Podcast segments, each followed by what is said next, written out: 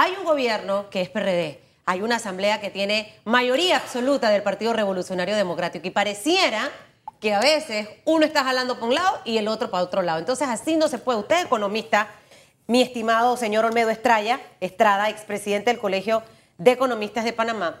Y en economía, ¿cómo le pudiéramos llamar a este efecto de que estamos tratando de llevar el barco por esta ruta, pero hay otros que insisten en jalarlos hacia otro lado con el objetivo de voltearlo. Y cuando hablo de eso es de la economía. Buenos días para usted. Sí, buenos días. Sí, en economía hay muchos conceptos. Uno de ellos puede ser la teoría de la incertidumbre. es decir, eh, manejar eh, los temas para confundir y ver eh, dónde se pueden obtener beneficios tras una situación como esta. Es cierto, lo mismo ocurrió con la huelga de los trabajadores del Suntrack. Empezó casi con los mismos términos, negociaciones, reuniones, y no llegaban a final término. Señores, eh, estamos empezando un nuevo gobierno y ya le estamos poniendo eh, un impedimento para que pueda eh, proyectarse dentro de una estrategia que, que ellos mismos han este, estimado para salir de la crisis económica que ya se ve venir en Panamá si no tomamos los correctivos a tiempo. Ahora ¿Se puede poner peor? Se puede poner peor, sí. Ahora bien, esos correctivos a tiempo, ¿en qué medida... Eh, vamos a tomarlo por lo que dice la Cámara de Comercio. Sí. Dice, afecta nuestra competitividad. Y yo se lo voy a poner de una forma sencilla. Costa Rica acaba de abrir un puerto este, este año, inauguró un puerto en el Atlántico con, con, las medidas necesarias, el calado necesario similar a los nuestros para aprovechar el canal de Panamá. Colombia. Colombia lo tiene también en Cartagena y tiene otros más. Lo ha hecho Cuba, lo está haciendo Jamaica. Entonces, ¿en qué medida, si nosotros vemos esta competitividad y la imagen de Panamá se ve afectada y con el, la cerecita esta de diputados oficialistas tirándole... Y son los mismos de la vez pasada. Sí, exactamente, tirándole más leña al fuego. Mire, nosotros estamos perdiendo de vista eh, eso precisamente lo que usted acaba de mencionar. Panamá, a pesar de que somos competitivos en temas portuarios, no somos los únicos que estamos eh, manejando las proyecciones de la actividad portuaria. Colombia y ahora Costa Rica, ser muy cercanos a nosotros, está todo el Caribe que está eh, planificando. En Panamá em, ya se habla, incluso se habla de hace años, los mismos eh, dirigentes de las asociaciones que tienen que ver con temas marítimos y portuarios han dicho, eh, nuestros puertos están llegando casi al 95% de su capacidad. Necesitamos más puertos. Ahí hay dos proyectos de megapuertos que por temas de, de administrativos todavía no se han aprobado esos, esos, esos megapuertos que van a dar oportunidad a expandir un poco más la actividad marítima portuaria. Pero es que eso aparte de, de todo lo que usted acaba de mencionar, va a derramar cosas positivas, porque si estamos en un 95% de capacidad, es decir, va a llegar un momento que no vamos a poder dar buen servicio porque vamos a estar topados. Entonces eso quiere decir que necesito abrir otra sucursal. Otra, otra competencia tiene que estar justamente a mi lado. Ahí se tiene que contratar mano de obra. Exacto. Probablemente va a tener que venir la competitividad a nivel del tema salarial. De, esto va a obligar, porque todo estaba centrado básicamente eh, en, un solo grupo.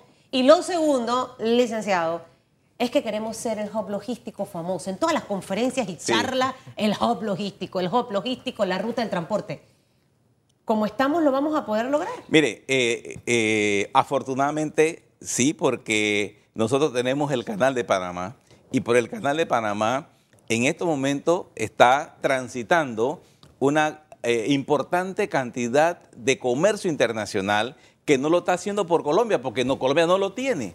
Pero si no expandimos el tema pero, pero, pero, ojo, el peligro, el peligro es que nosotros perdamos la competitividad porque Colombia, con los recursos que tiene, ¿verdad? Nos puede montar 10, 15 megapuertos y nosotros nos quedamos nada más eh, eh, viendo el desarrollo y el potencial de Colombia, cuando en Panamá lo podemos hacer. Tenemos nosotros las características para hacerlo en este momento.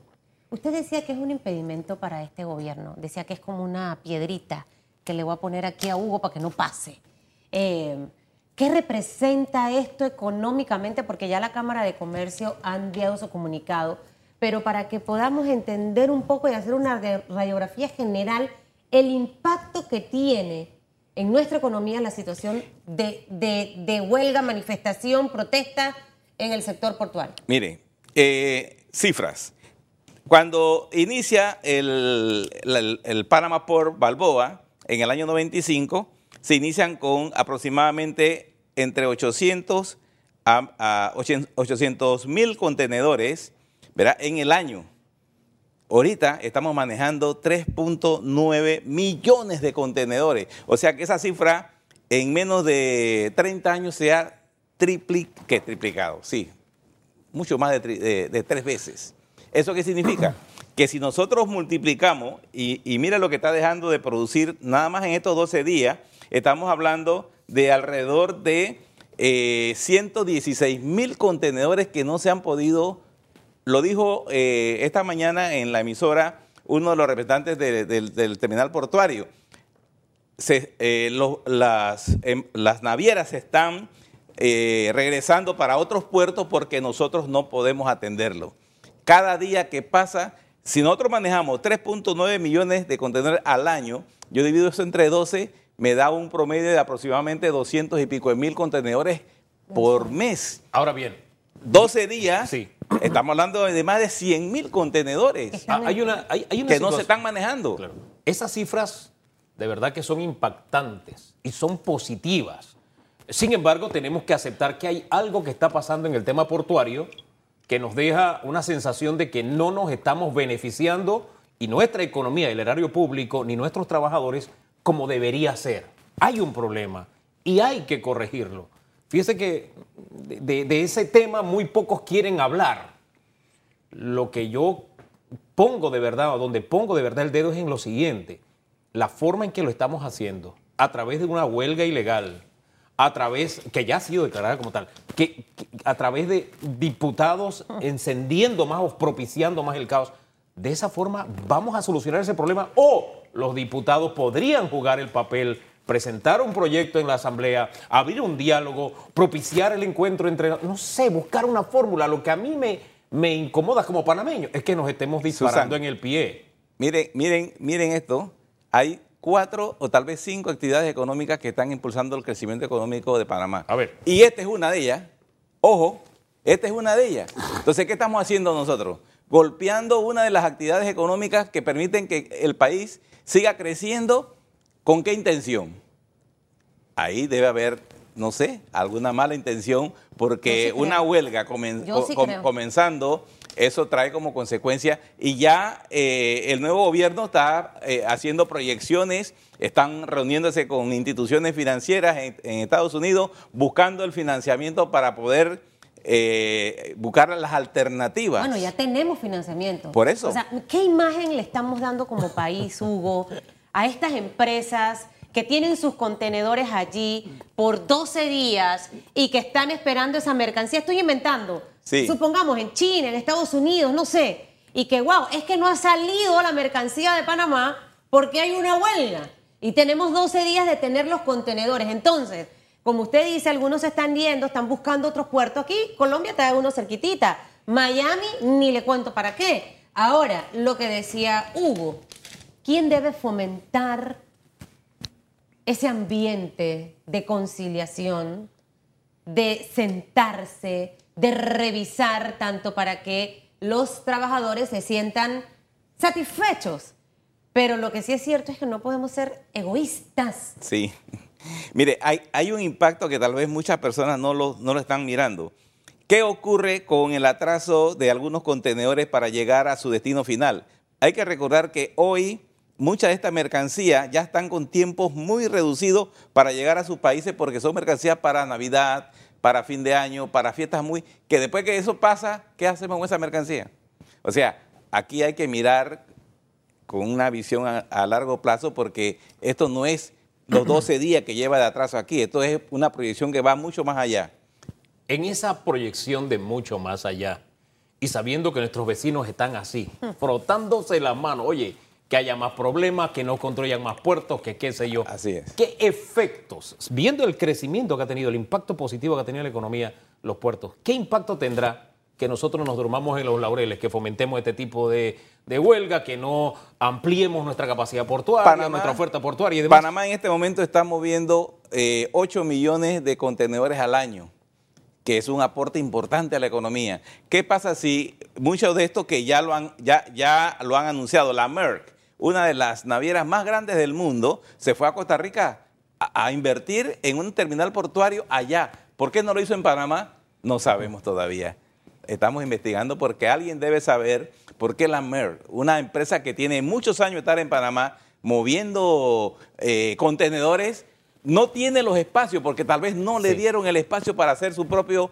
terminal portuario en Panamá. Ahora bien, el presidente Cortizo, antes de tomar posesión, se reunió con el gerente senior del, señor, de, perdón, de la MERS y uno se queda pensando, supongamos que el señor Cortizo le dijo, oye, quédense en Panamá, inviertan en Panamá, aquí les va mejor. Aquí mismo tenemos el canal, tenemos y tenemos y tenemos. ¿De qué le sirve que usted haga ese tipo de ofertas a los inversionistas si tenemos una situación como la que llevamos desde hace 12 días? Y, como que damos vuelta en este tema, pero es que Quisiera que lo desgranáramos para que le quedara en la mente a todos. Aquí no es de quién es bueno y quién es malo, sino una situación que le está haciendo daño al país que tenemos que solucionar. negativo, mensaje negativo estamos mandando a los inversionistas, no solamente en temas marítimos. Recuerden que nosotros estamos en la palestra internacional en este momento donde se ha dicho Panamá es el país con muchas oportunidades de inversión, pero tenemos una huelga, el año pasado hubo otra huelga, entonces, este, o sea, estamos viviendo situaciones muy, muy difíciles que... Súmele los escándalos de corrupción, Entonces, súmele las listas. Entonces, mire, al final, este tema de los puertos nos tiene que poner a pensar, y hago un llamado mucho a los trabajadores, que probablemente tienen muchas verdades en sus solicitudes y aspiraciones, pero no es la forma ni la manera, le estamos haciendo un daño increíble al país del que se van a aprovechar nuestros vecinos, porque ellos sí no quieren que la plata se vaya. Algo detrás de esto turbio siempre he pensado que hay desde el inicio de este tema. ¿Qué le importa a un diputado esto, de verdad?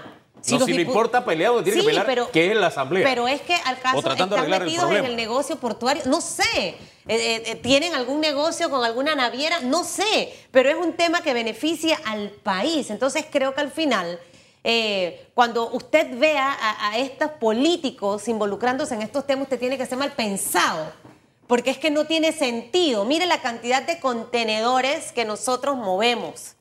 Empezamos con 800 mil y ya estamos por 3.9 millones. millones de contenedores. ¿Cómo hemos crecido? eso se genera en plata. Y usted hablaba de que es uno de los sectores que más beneficia a nuestra economía. Entonces, ¿cómo podemos pensar en hundir a uno de los cinco sectores que más le está inyectando plata al país? No entendí. Sí, tampoco, lo, tampoco, lo entendemos nosotros porque en verdad eh, lo que hay que buscar es una solución lo más rápido posible para que no se nos complique porque si bien esto está ocurriendo en el Panamá Port, mañana puede ser en otro terminal portuario o puede ser en otro segmento del tema logístico, porque así es. O sea, si... ¿Cuántos puertos tenemos? Tenemos cinco puertos en este momento. el Panamá en el área de Balboa. Y el de Singapur nuevo que se acaba de, ya tiene año y medio estar aquí en Panamá, que es el que queda en el Rodman, que queda al otro lado Ese sería el segundo. En el Pacífico. En el Pacífico. En el Atlántico tenemos el Manzanillo International Terminal, tenemos el Colón Container, que es el de la Evergreen, y tenemos el de Cristóbal eh, Panamá por Cristóbal, que es otro de los Tenemos aliados. tres puertos en el área en el área atlántica, sí. Y dos hacia el área de acá, Panamá y Pacífico.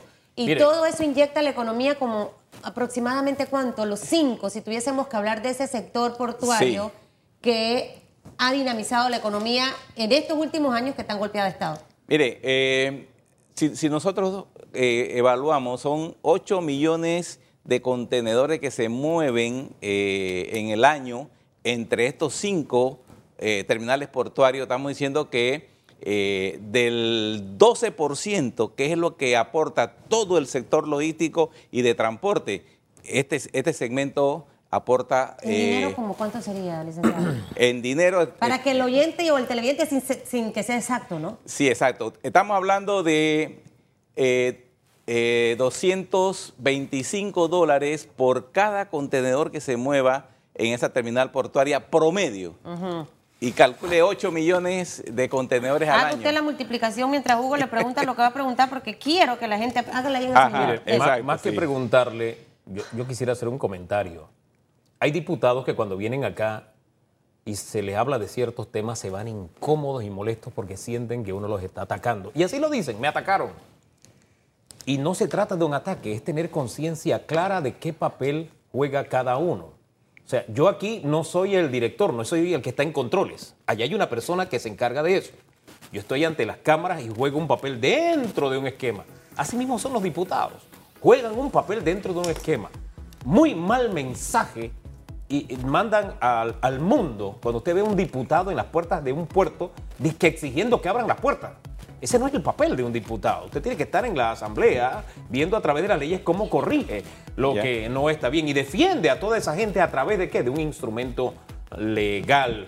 O también en la parte administrativa viendo si usted fiscalizando de que se cumplan las leyes. Pero no es de esa, de esa manera como hemos visto que últimamente algunos diputados hacen el papel de alborotadores, porque ese es el papel que han estado haciendo. Entonces, ahí la llamada de atención en ese aspecto porque aquí es zapatero a tus zapatos. Claro. ¿no? Cada uno juega el papel que le corresponde y juega con las armas, las herramientas que tiene. Y esa no es la que le da la ley a los diputados. Ahí estamos al margen de la ley o los diputados actúan al margen de la ley. ¿Ya sacó la cuenta? Sí, eh, estamos hablando entre 1.800 y 2.000 millones de dólares. al año. al año. Mire, si, mis cifras son conservadoras. Ojo, ojo, porque no es exacto. Escúcheme bien, pueblo panameño. ¿En qué cabeza cabe? ¿En qué cabeza tan sin cerebro gris? Hay que ser demasiado bruto, como decía mi abuela, para dejar perder dos mil millones de dólares al año que nos están dejando los cinco puertos. Apréndaselo. Los tres que están en el, en el área Atlántico y los dos que están acá, el de Pacífico y el de aquí de Balboa. Entonces, hay que buscar la manera de solucionar el tema. no dejemos ir la plata. Necesitamos la plata aquí y no podemos dar un mal servicio a nuestros clientes para que se vayan a los países que están aquí alrededor. Lo tenemos todo para ser grandes. Tenemos la mejor ruta. Dios nos bendijo con el Pacífico y el Atlántico. Eso no lo tiene cualquiera. Entonces, por favor, y lo que me gustaría, Hugo, y el primer bloque lo agarramos para eso, pero es para que usted vea cómo Nito Cortizo va por un lado y por este lado estamos viendo esto. Pero eso no, eso no termina ahí, ¿ah? Sí, nos dice, hay, un impacto. No, nos dice, hay un impacto adicional a Hablamos del impacto y hablamos de las medidas que también se está tomando por parte del Ejecutivo, el hecho de que se instale también la Comisión de Salario Mínimo y todos estos temas, pero en segundos, en segundos nada más dejando el mensaje de que contribuyamos todos a arreglar un problema y creo que el Ejecutivo de alguna forma tiene que asumir el liderazgo también y conversar con sus diputados para hmm. que dejen de ser los entes incendiarios de todo esto y llegar a un arreglo, a un entendimiento, porque eso es lo que necesita el país. Fíjese que no entramos en valoraciones de si está bien o está mal. No, hay un problema, hay que solucionarlo y los diputados metidos en eso como alborotadores no contribuyen y mal mensaje envían siendo parte del gobierno o del partido en el poder. Alguien me escribe en Twitter, en privado, que me imagino que es de los puertos, y sé que usted también lo ah, llamaron. sí, sí para cerrar temas los puertos porque quiero hablar de austeridad con eficiencia. También deben hablar de cuántos millones de dólares se llevan esos puertos y cuántos ganan al año los trabajadores que mueven esos puertos. Mire, pongan atención y me abren el cerebro bien, señores trabajadores, porque lo, lo dijimos aquí. Hubo a su manera y yo a la mía. Probablemente ustedes tengan muchas verdades en sus solicitudes, pero esta no es la forma de hacer las cosas. Miremos el ejemplo de Puerto Armuelles, a dónde llevó el tema de huelgas, el tema de sindicatos mal manejados, mal influenciados a una región súper productiva que tuvo que pasar mucho tiempo para que volviera en sí. Si hay que sentarse y hay que ver cuánto ganan, cuánto se gana la empresa, cuánto se lleva, hay que hacerlo, pero esta no es la manera. Alguien tiene que convocar el diálogo para cerrar y a usted lo llamaron y le hicieron un comentario. No sé si era parecido a esto, ¿no? Va en esa misma línea y tenía que ver con el conflicto que sabemos hay entre dos sindicatos. Y que el gobierno saliente dijo, no, se negocia con un sindicato que según el otro sindicato es amarillo. Bueno, utilicen los mecanismos de ley, pero lo que no podemos hacer es perjudicar a todo el país y dispararse ustedes mismos. Exacto. Porque de pronto no se ha logrado el 6.5% que ustedes me dicen que acordaron. Se logró 2%, después 1.5%. Bueno, entonces peleemos por lo que hace falta, pero no a través de estos mecanismos porque, mire, el mejor ejemplo es el que citó Susan hace un rato. Ustedes saben lo que significa el banano para la economía de la República. Vaya ahora a Puerto Armuelles. el ambiente caótico que hay allá de pobreza y de tristeza.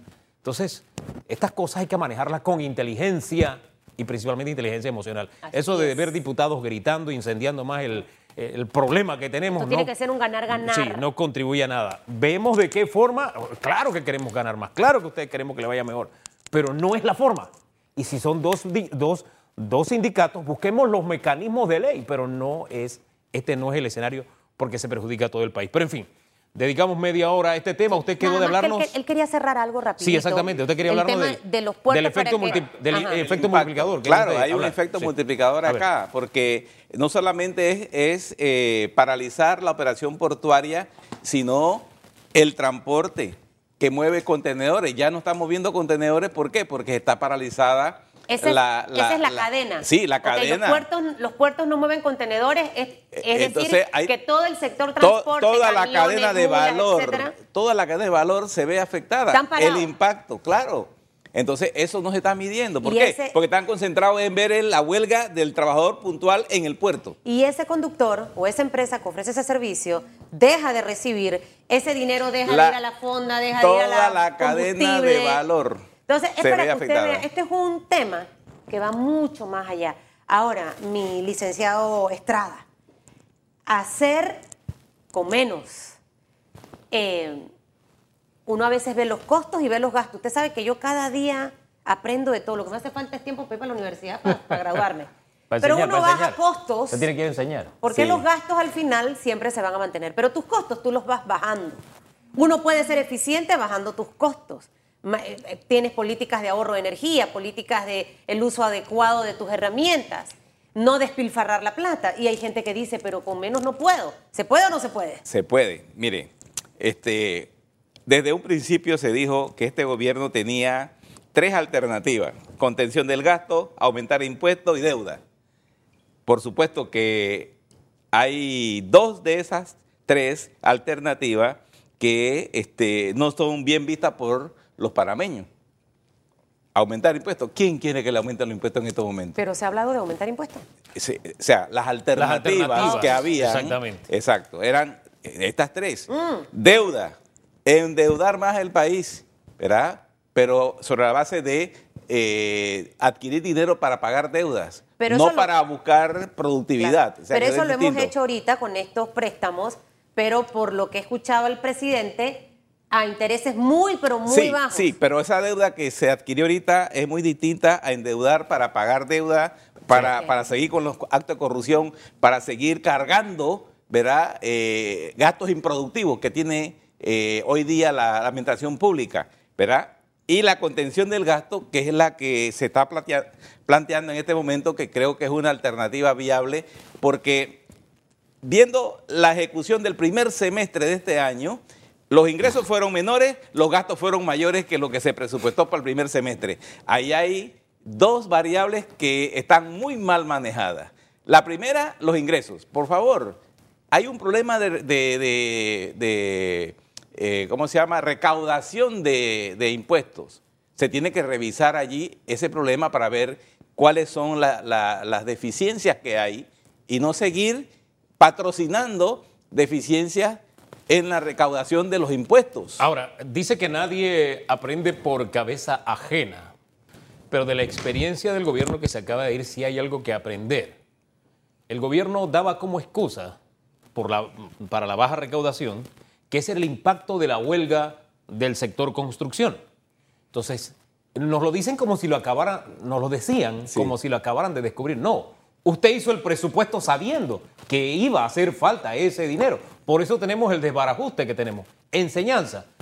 El presupuesto del próximo año no debe tener esas taras. Es decir, sabe que hay una huelga de puertos. Bueno, eso va a tener un impacto. Ya yo no cuento con qué cantidad. Entonces, hacer un presupuesto balanceado acorde con la realidad, para que abandonemos estos estadios. Mire, los presupuestos se hacen en base a ingresos y egresos. Por supuesto. Si yo hago una planificación para recibir una cantidad de ingresos, yo tengo también una cantidad de egresos. ¿Qué ocurre? Que recibimos menos ingresos y gastamos más de lo que teníamos planificado. O sea, hay una, una, contradicción pero enorme en el manejo de las finanzas. Por supuesto que ahora el, déficit es por más de 2 mil millones de dólares y, que este gobierno no tiene. Y estaban gastando sin pagar lo que tenían que pagar para, para, que la economía siguiera activando. Allí es donde nosotros hablamos del tema de la optimización de los recursos. Sí se puede hacer mucho más con menos. ¿Por qué? porque ahora tenemos que apretarnos nosotros el cinturón. Hay que revisar los gastos del gobierno desde el número uno hasta el número mil, los gastos. Hay gastos improductivos, señores. Tenemos que comenzar a apretar, porque cuando hay contención del gasto, hay que apretar. Por, e- eh, ejemplo, eh, el tema de los hoteles, de los vuelos.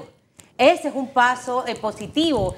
no me voy en clase ejecutiva, me voy con un mortal, porque Panamá no tiene un avión presidencial y voy a escoger hoteles a bajos costos. El tema de los funcionarios y colaboradores, licenciado Estrada, en las distintas instituciones, en realidad yo siento que nuestro grupo gubernamental necesita una sesión exhaustiva con Franklin Covey para que conozcan los hábitos para ser altamente, efectivo. Entonces, dentro de esos hábitos está precisamente incluido el tema de las finanzas, cómo yo planifico mis metas, mi plan de acción, cómo voy dando rendición de cuentas, pero la real, no la que se hace en una PowerPoint y en una estadística para engañar al jefe y decirle, vamos bien, pero en realidad no vamos bien.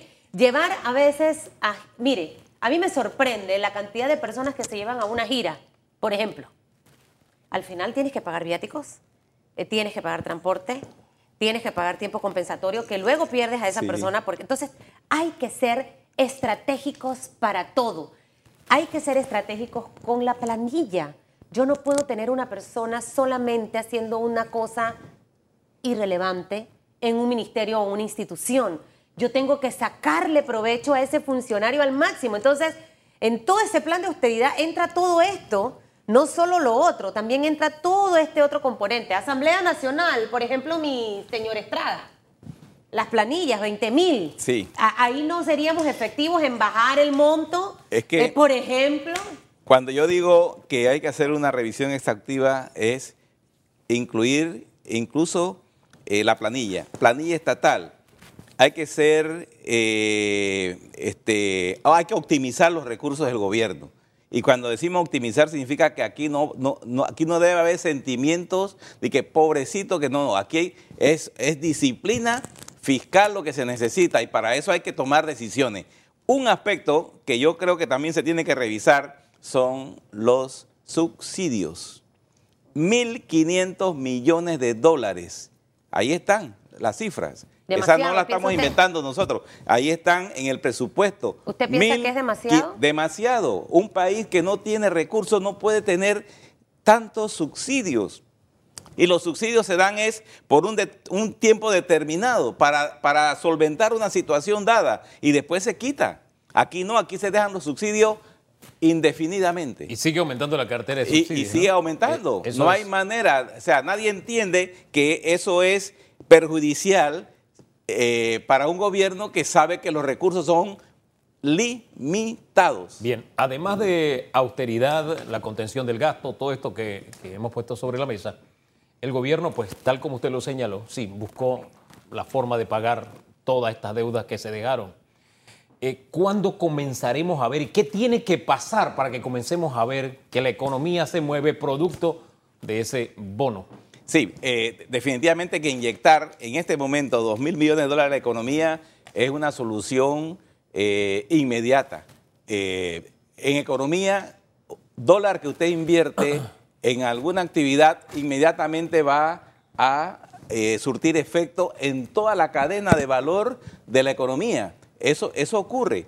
Si yo inyecto en este momento, y como va a ser este, efectivo, Mucha gente dice que los trámites burocráticos no van a dar tiempo para este año. Sí, sí va a dar tiempo. ¿Por qué? porque ahora mismo se sabe que hay una situación por el cual se tiene que inyectar ese dinero en la economía, porque ese dinero va a entrar a la economía por diferentes eh, rutas. Entiéndase que si es, eh, porque hay dinero que se le va a pagar a educadores, hay dinero que se va a pagar a proveedores, hay dinero que se va a pagar a algunas empresas, etcétera, etcétera. Bueno, todo ese dinero, por la ruta que vaya, va a llegar a puntos donde se va a distribuir en toda la economía. Eso va a comenzar a generar alguna expectativa importante. Y lo otro es la confianza.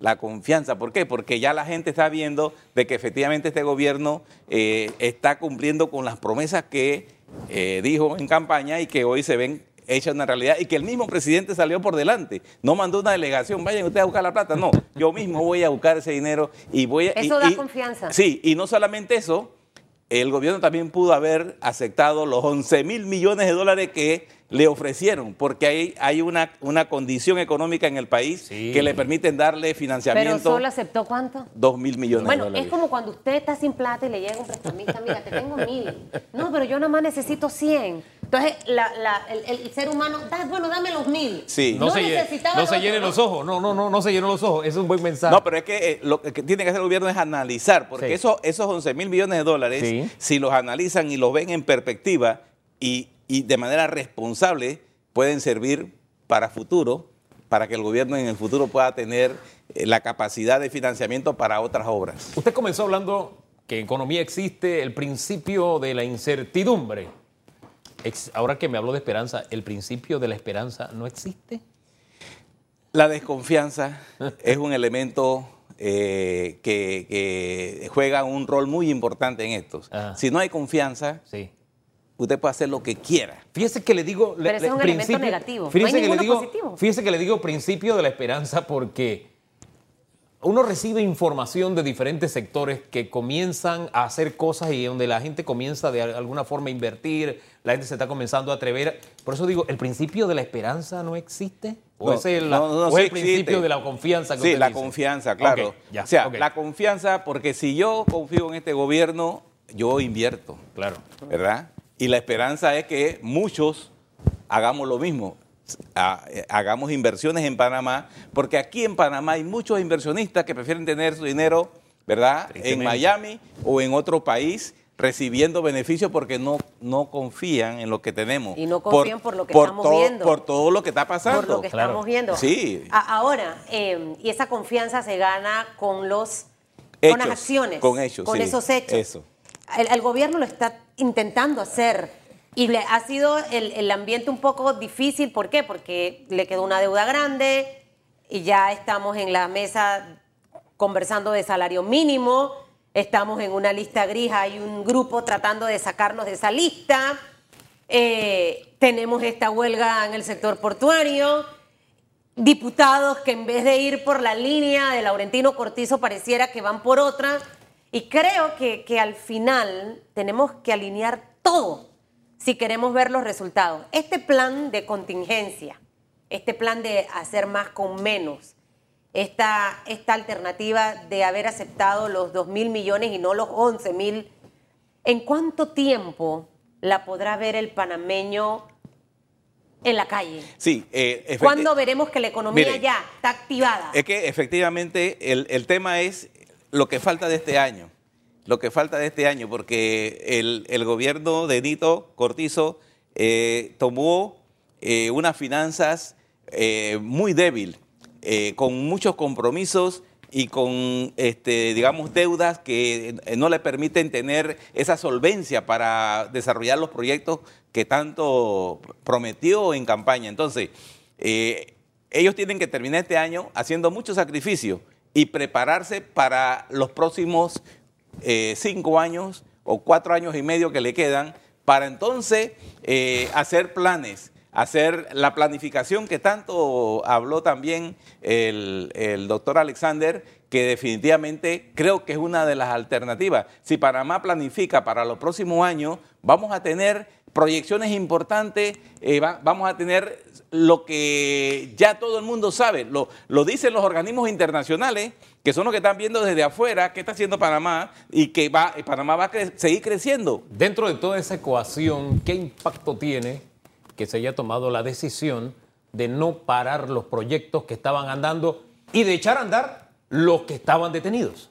Bueno, lo, que pasa es que si, si nosotros paralizamos esos proyectos, no solamente Panamá va a perder lo que ha invertido hasta ese momento, sino que vamos a perder eh, el, desarrollo de la economía para los próximos meses. Entonces, eh, la dinámica es poner dinamismo a lo que estamos haciendo, precisamente porque eso es lo que... la dirección correcta, exactamente, sí, exactamente. Nos deja como palabras alentadoras. Solo depende de nosotros. Al final del camino los panameños, todos, no Laurentino Cortizo y ese equipo de trabajo, todos los panameños, somos un solo equipo, un gran equipo que se llama Panamá. Que de repente pueda sentir que la vida es injusta. Es como si yo me pusiera a pensar cuánta plata le entra Metcon por estar yo en radiografía en cada cuña y cuantifique. No, no puedo pensar de esa forma. Obviamente, para eso está un Ministerio de Trabajo, para eso hay autoridades pertinentes para revisar el tema salarial, hablando específicamente del tema de puertos, y tratar de encontrar un balance en medio de. Pero no puedo cerrarme y de verdad quédense con la frase de lo que ocurrió en Puerto Armuelles. Quédense con eso. Las emociones y la gente que es experta en confundirnos nos hace muchas veces tomar los caminos equivocados. Y cuando ya pasa el tiempo nos damos cuenta del gran error y es sumamente difícil echar el tiempo hacia atrás. Y algo directo a los propios trabajadores. Yo entiendo que hay un conflicto entre dos sindicatos. Bien. En las bananeras, proporciones guardadas, ocurrió lo mismo. ¿Y sabe algo? Cuando se acabó el negocio, cuando la empresa dijeron que aquí esto es un dolor de cabeza, yo me voy. ¿Sabe qué? Esos dirigentes siguieron viviendo una muy buena vida. Los dirigentes. Los dirigentes. No igual los trabajadores.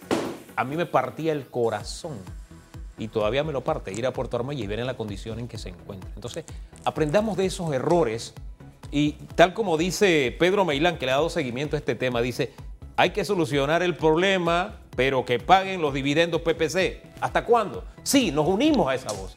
Sí, busquemos la forma, pero no es así. Esto no es muera Sansón y los filisteos, porque esa es la estrategia que se ha seguido. Aquí no es, Panamá no compite con Panamá. Aquí en Panamá parece que el PRD sí compite con el PRD, aparentemente, ¿no? Pero Panamá no compite con Panamá, hay una oferta mundial. tenemos que ver cómo arreglamos este problema, pero no es la salida. Y hay, hay maneras de hacer escuchar. Sí, hay herramientas. Uh. Hay maneras de protestar sin tener resultados negativos. Si existe un libro o no para saber protestar, no lo existe. Yo siento que hay que ser estratégico. Usted es estratégico para negociar con sus hijos.